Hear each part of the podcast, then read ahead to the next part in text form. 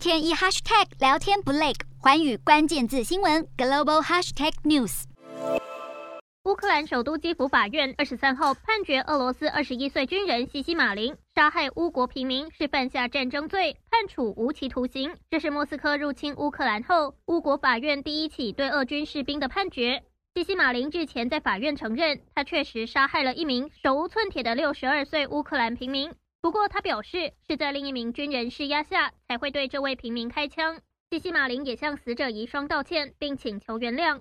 虽然俄方在判决前表示关切西西马林的命运，但俄国在乌克兰没有外交人员可以实地提供协助。而西西马林的律师指出，这项判决有社会压力，将会提出上诉。